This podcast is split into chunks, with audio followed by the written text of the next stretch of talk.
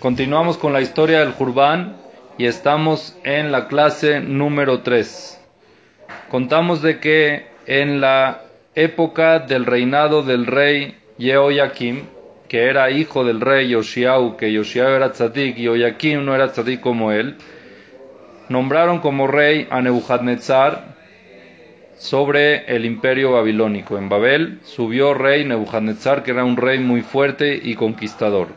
Cuando subió Nebuchadnezzar al poder, salió una voz, un batkol del Shamaim, y le dijo, donde vivía Nebuchadnezzar, salió una voz y dijo así, Ebedra, siervo malo, lech viahrevet betamigdash, ve y destruye el betamigdash. Así salió una voz del cielo que le decía a Nebuchadnezzar, ve y destruye el betamigdash.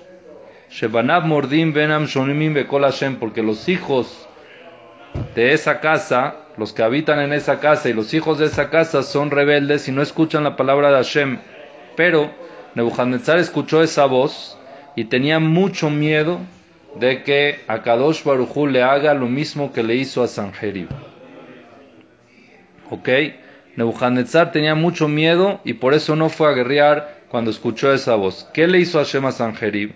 Sanjerib era un rey de Babel en el pasado. Era otro rey de Babel antes de Nebuchadnezzar. En la época de que Sanjerib era el rey, Nebuchadnezzar era un ministro de guerra. Era uno de los ministros de guerra. Nebuchadnezzar no era rey. Sanjerib era el rey y Nebuchadnezzar un ministro de guerra. ¿Ok? Un ministro del ejército. Y en una de las guerras decidió Sanjerib subir a guerrear contra Jerusalén, contra el, el pueblo de Israel, cuando te llevaba con él un ejército muy grande y dentro de esa gente del ejército estaba también Nebuchadnezzar. En Jerusalén, en esa época, reinaba Hizkiah. Hizkiah Amelech, que era un rey muy tzadik, era un rey muy bueno, que hizo él muy bien. Él reforzó mucho al pueblo de Israel en Torah y Shamaim, hasta que atestiguaron sobre él que no había en su, en su época un niño chiquito que no era experto en Tumay Tahara. Tumay Tahara, en pureza e impureza, es una de las alajot más difíciles de la Torah. Y los niños chiquitos, de tanto que él metía Torah, eran expertos en Tumay y con más razón que eran expertos en otro tipo de alajot. ¿Ok? Hay una canción de esto, ¿se acuerdan? ¿Ah? Es. Hay una... Habla de Hizkiyahu. Sí. לחזקיהו ימה ביקשתי חיים ושלום חברו יחדיו había Jaim, Shalom, Emet, Befiol, el Yonek, los bebés hablaban verdad. Torah Hashem y Befiu, la Torah de Hashem estaba todo el tiempo en su boca. Harbolo, Amadet mío, él dicen que clavó espadas en el Bet Amigdash, que el que no quiera estudiar, que se clave, que se mate ahí. Y nadie se mató, todo el mundo iba a estudiar por su buena razón. Después hizo cosas también Hizkiyahu, su papá era un... El papá de Hizkiyahu no era bueno, era un papá que hizo mucha bodas dará. Y él cuando se murió su papá, lo arrastró por toda la ciudad. El cajón del papá lo empezó a arrastrar por toda la ciudad como desprecio para hacerle capará al papá por todo lo que hizo y para demostrar que ese no es el camino correcto. ¿Ok? Muy interesante Hizkiyahu, las cosas que hizo la Gemara de Masejet Berajot habla de él también. Cuando vio Hizkiyahu que venía a Sanjerib con un ejército tan grande, ¿ok? No tuvo miedo. Era un imperio, era muchísimo, era un ejército grandísimo. ¿Cuándo era eso? ¿Qué fecha fue que Sanjerib decidió ir a guerrear con hacia Eretz Israel? Era en Pesach. Eretz Pesach, de repente se escucha al ejército de Sanjerib llegando a Jerusalén. Como Hizkiyahu tenía mucho bitajón, confianza en Akadosh Barujú, que no va a hacer nada, Hizkiyahu le dijo a todo el mundo, señores, ustedes no se alerten, sigan haciendo lo que tienen que hacer para Pesach. En esa época que estaba el Bet Migdash tenían que hacer Korban Pesach. Prepárense para hacer Korban Pesach como cada año, alabando y agradeciéndole a Kadosh Barujú. No tengan miedo. Esa noche, que era el Lela Seder, ¿está bien? La noche de Pesach, que era el Lela Seder, que Sanjerib estaba viniendo hacia Jerusalén, ocurrió un milagro muy grande. ¿Cuál fue el milagro? Vino un ángel, un malaj del Shamaim, y mató a todo el este de Sanjerib, a todo el ejército de Sanjerib lo mató. Vino un ángel y mató a todo el, ejército de Sanjerib, que el ejército de Sanjerib contaba con 185 mil generales. 185 mil generales de guerra, que eran encargados de comandos. Era 185 mil generales, aparte de los soldados que eran soldados de frente que tenía. Imagínense la cantidad de soldados que habían. Akadosh Baruj mató a todos. Mandó un ángel y mató a todos. En la mañana se paran, después de hacer el Seder, Korban Pesach, se levantan los Yehudim para ir al Bet para ir al Knis, para rezar. De repente ven que todo el campo de Sanjerib, el ejército este que se está acercando a Jerusalén, de repente ven todos muertos, puros muertos, ¿ok? No entendían cómo, qué pasó, no sabía nada. Solamente Akadosh Barujú dejó a seis personas, de todas las personas que habían del ejército de Sanjerib, solo seis Akadosh Barujú los dejó vivos para que cuenten el milagro. ¿Quién eran los seis? Uno era Sanjerib, el rey, con sus dos hijos. Sanjerib y sus dos hijos quedaron vivos, van tres. Adramelech, que era otro que estaba ahí del ejército, que también quedó vivo. Sar Etzel, que también quedó vivo, y Nebuchadnezzar. Seis solo quedaron vivos de ese ejército de Sanjerib. Ellos escaparon, ¿ok? Y Akadosh por juez lo hizo para qué? Para que ellos puedan publicar este milagro. Entre paréntesis, esta historia sale en algo, una, eh, en un descubrimiento arqueológico que los arqueólogos que excavan y consiguen cosas que de hace muchos años, hubo una excavación en el palacio del rey Azar Hadón. No sé quién es. No estudié de este rey, pero seguramente era un rey de la época babilónica y tenía un palacio y los arqueólogos excavaron ahí en ese palacio que, ah, perdón, Azar Hadón era el hijo de Sanjerib. Era hijo de Sanjerib que fue rey después de su papá. El que sobrevivió. Ok, uno de los que sobrevivieron.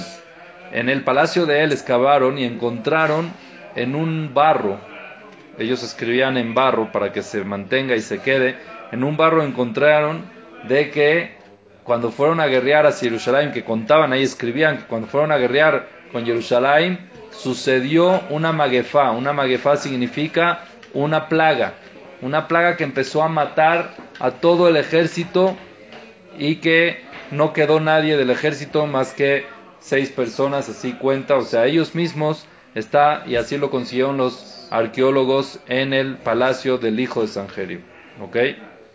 Bueno, se escaparon estos seis, estas seis personas otra vez, se escaparon a Babel, Sanjerib cuando estaba en camino, ¿ok? Le prometió, hizo una promesa a la Bodazara, a la Bodazara que él creía en ella, le hizo una promesa que si se llamaba Nasruj, la Bodazara sí se llamaba Nasruj. Nasruj, ¿qué es? ¿Qué es Neser? ¿Quién sabe? Neser es una viga. Neser es una viga de madera. Y la llamaban Nasruj. ¿Por qué la llamaban Nasruj? Porque esa Bodazara era una madera de la Teba de Noah agarraron la madera de la teba de Noaj y la hicieron una bodazara como algo antiguo, así aún la hicieron una bodazara. La madera de la teba de Noaj es una madera muy fuerte que dura muchos años. Entonces agarraron una parte de la teba de Noaj y la hicieron una bodazara, la llamaron Nasroj, y él le prometió a esa bodazara de él, a Nasroj, que si es que llega en paz a su tierra, a Babel, va a sacrificar a sus dos hijos de corbán, de sacrificio a la bodazara. Así hizo esa promesa Sanjerib. El Hamor no se dio cuenta de que sus hijos estaban con él lo estaban escuchando. Cuando sus hijos escucharon eso, enseguida lo agarraron y lo mataron. Dijeron, para que nosotros llegara y nos mate a nosotros, mejor lo matamos nosotros. Mataron, los hijos mataron a Sanjerib, su papá, por esa promesa que le hizo a esta Abodaz Daram. De eso que le pasó a Sanjerib tenía miedo Nebuchadnezzar Nebuchadnezzar lo vivió. Y él sabía que había un poder celestial, había un poder de Akadosh Baruj que cuidaba Jerusalén.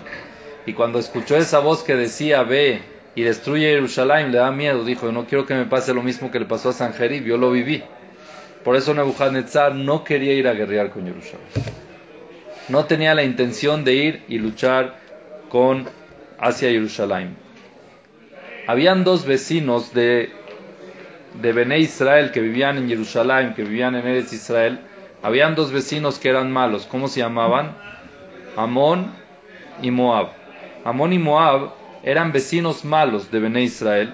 Cuando escucharon lo que decían los Nebim, los profetas, que hablaban de que se va a destruir el Bet y las cosas malas que van a venir sobre el pueblo de Israel, enseguida mandaron y le dijeron a Nebuchadnezzar, que era el rey de Babel, le dijeron así, tienes que saber que llegó el momento ahorita de destruir y de conquistar Jerusalén. Si tú pensabas en tus planes de guerra conquistar Jerusalén, este es el momento, nosotros escuchamos a los profetas hablando. Les mandó a decir Nebuchadnezzar, les dijo la verdad, me da miedo. Me da miedo de que Akadosh Baruj haga conmigo lo que hizo con Sanjerib, lo que hizo con los reyes pasados. Entonces Amón y Moab le mandaron a decir, Señor, no te preocupes, ahorita Kadosh Baruj ya no está con ellos. Antes sí estaba con ellos, ahorita ya no está con ellos. No les va a hacer milagros como les hacía en el pasado. Ya Kadosh Baruj se fue y se retiró de ellos. Entonces les mandó a decir, Sanjerib, eh, perdón, eh, Nebuchadnezzar les dijo a Amón y Moab, con todo y eso, si es que a Israel le piden tefilá a Kadosh Barujú, a Kadosh Barujú les contesta, si a Israel piden de corazón, aunque no esté con ellos, se va a volver a acercar a ellos y los va a proteger. Me da miedo, no quiero. Les mandan a decir a Monu Moaba, a Nebuchadnezzar, y les, dije, les dicen, no te preocupes que Hashem ya está muy lejos. Está muy, muy lejos, porque el pueblo Israel ya picaron mucho, y aunque le pidan tefilá y le recen, Hashem ya no los va a escuchar. Ya no hay chance que los escuche. Entonces, les dijo Sanjerib, les dijo a Amon y Moab, mira, puede ser, pero entre ellos hay tzadikim. Entre ellos hay gente que no pecaron, hay tzadikim. Y si ellos piden tefilá, Hashem sí los va a escuchar y los va a salvar y a mí me va a castigar y no me interesa. Y Amon y Moab seguían insistiendo y le dijeron a a, Nebuchadnezzar, le dijeron, no te preocupes, esos tzadikim ya se murieron. Ya no hay tzadikim en Jerusalén, ya no hay ningún tzadik, todos son malos, todos son reshaim, todos se pecaron hacia el Dios de ellos, el Dios de ellos se alejó y aunque hagan tefilá no los va a escuchar, ve y aprovecha la oportunidad. Les dijo Nebuchadnezzar, mira cómo Nebuchadnezzar tenía miedo y todo el tiempo no quería. Les mandó a decir Nebuchadnezzar, les dijo, ah, ok, se murieron los tzadikim y hay nada más reshaim, puede ser de que hayan reshaim que hagan teshuva. Y si hacen teshuva, entonces a Kadosh Baruj los convierte en tzadikim y los va a escuchar. ¿Sabes qué? Mejor no voy, me da miedo. Le dijeron a Mori Moab que sepas que a Kadosh Baruj les puso un ultimátum. Ya les puso una fecha límite que si es que no hacen teshuva, no va a volver a aceptar la teshuva y ya esa fecha pasó. Y aunque hayan reshaim que hagan otra vez teshuva, ya no va a aceptar a Kadosh Barujú esa teshuva. Nebuchadnezzar tenía mucha presión, no sabía qué hacer, no sabía si ir a Jerusalén, no ir a Jerusalén. Por un lado, salió una voz del cielo que le dijo que vaya, pero por otro lado, tenía el miedo que le pase lo que le pasó a Sanjerib. ¿Ok? No sabía, no sabía. Entonces empezó a hacer tipos de brujería, de señales, para ver si sí subir a Jerusalén o no subir a Jerusalén. Primero mandó una flecha, les ponía nombres a la flecha. La primera flecha le puso el nombre de Roma. ¿Ok? Le puso un nombre de Roma. Él estando en Babel, agarró esta flecha y dijo, esta flecha es del imperio romano. La lanzó la flecha y la flecha se cayó. ¿Está bien? Se cayó. Agarró otra flecha y dijo, ¿sabes qué? Esta flecha va en nombre de Alejandría. Hacia Alejandría, que era Egipto, para guerrar con la Alejandría. Lanzó la flecha y la flecha cayó. Agarró otra flecha y dijo, esta flecha es en nombre de Jerusalén, para guerrear contra Jerusalén. Lanzó la flecha y la flecha no cayó. Siguió, se fue, se fue hasta que la perdió de vista. Dijo, esta es una señal de que hacia Jerusalén sí tengo que ir y hacia Alejandría y hacia Roma no tengo que ir. Pero ¿sabes qué? No se bastó. Dijo, ¿sabes qué? Voy a hacer otra señal. ¿Cuál es la otra señal? Agarró semillas.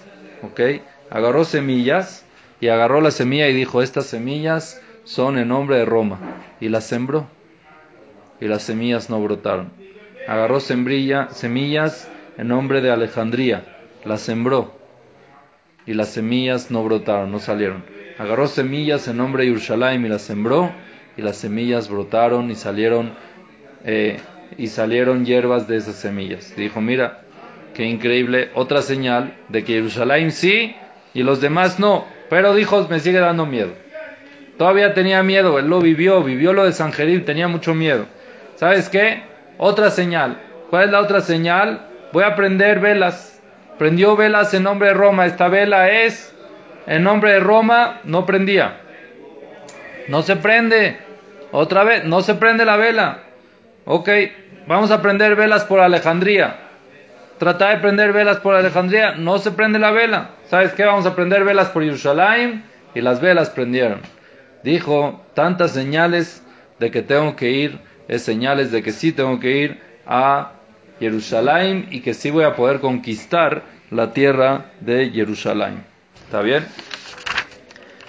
Así fue de que en el año 2, el segundo año de su reinado, del reinado de, eh, de Nebuchadnezzar, era, perdón, era el año 3321 de la creación. Hoy estamos en el 5778. Eso era el año 3321. ¿Hace cuántos años? 2457 años. Hace 2457 años era el segundo año del reinado de Nebuchadnezzar. Nebuchadnezzar va a guerrear contra Jerusalén, va a conquistar Jerusalén y él llega a Jerusalén y en la época de antes quiero que entiendan algo. En la época de antes habían dos formas de cómo conquistar una ciudad. Una forma era con guerra, se guerreaba y se conquistaba la ciudad y cuando era guerra los que quedaban en la ciudad se volvían esclavos de los que conquistaron. O la otra forma es que el país dice, ¿saben qué? Acepto, sin guerra, tú vas a ser el gobernador de esta ciudad. ¿ok? Imagínense que llega a Estados Unidos lo aleno contra México, por ejemplo, y dice, bueno, te quiero conquistar. Entonces México si hace guerra, entonces la guerra el que la gana conquista.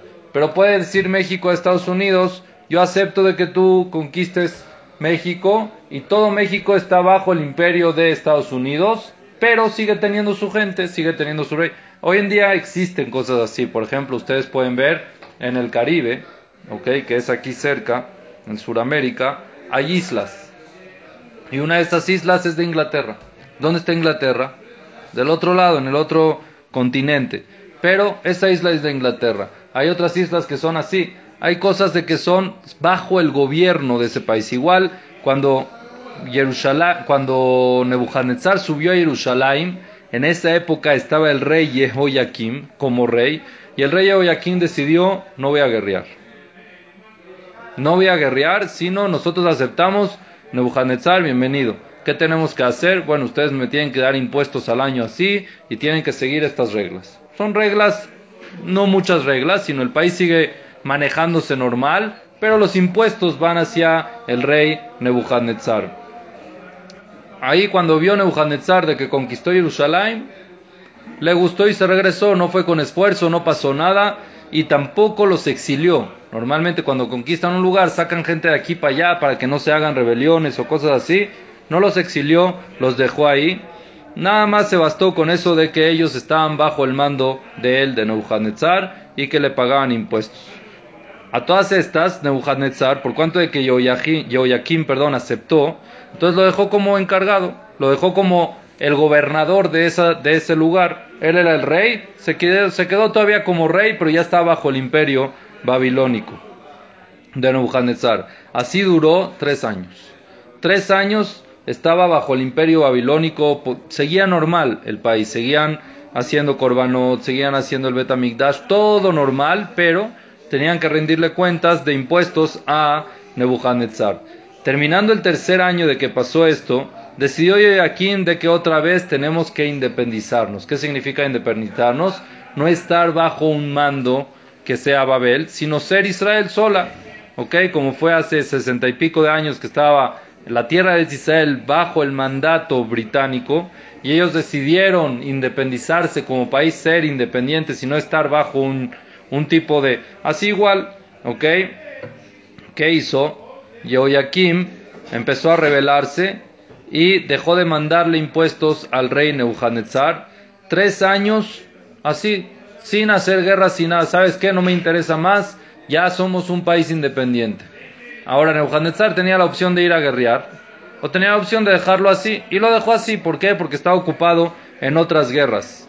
Por eso no se metió con Jerusalén. Así duró tres años, pero después del tercer año se, se acordó Nebuchadnezzar de esa rebelión de Joaquim y dijo ahorita llegó el momento otra vez de ir y volver a conquistar Jerusalén. Decidió subir a Jerusalén y también porque le habían hecho como que una vergüenza. Mira, este se rebeló de repente y así me dejó abandonado. Es una vergüenza para él. Cuando fue, eh, subió, subió Nebuchadnezzar igual con muchísimos, un ejército muy grande a Jerusalén y logró conquistar otra vez Jerusalén con fuerza y de tan enojado que estaba, decidió tomar preso a Joaquim, que era el rey que hizo, él fue el que hizo la la rebelión, perdón, para volverse independientes y también se llevó parte de los utensilios del Bet Amikdash. Nebuchadnezzar se los llevó antes de destruir, antes de nada, nada más para gobernar sobre Jerusalén, se, llevó parte de los utensilios del Bet Amikdash. Joaquim, que estaba muy desgastado de las guerras que hacían contra él, no tuvo fuerza, ya no le quedaban fuerzas para estar en situación de cautiverio, de preso, y se murió.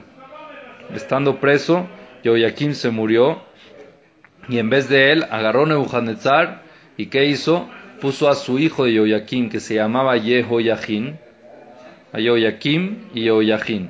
El hijo de Joachim se llamaba Joachim y lo puso como encargado de Jerusalén, como encargado de Israel. Tú vas a ser el encargado bajo el mando de Nebuchadnezzar. Entonces vamos a parar aquí, ¿ok? Y después en la clase que entra, vamos a ver qué fue lo que siguió haciendo Nebuchadnezzar con Eretz Israel. Baruch Adonai Leolam. Amén. Ve amén.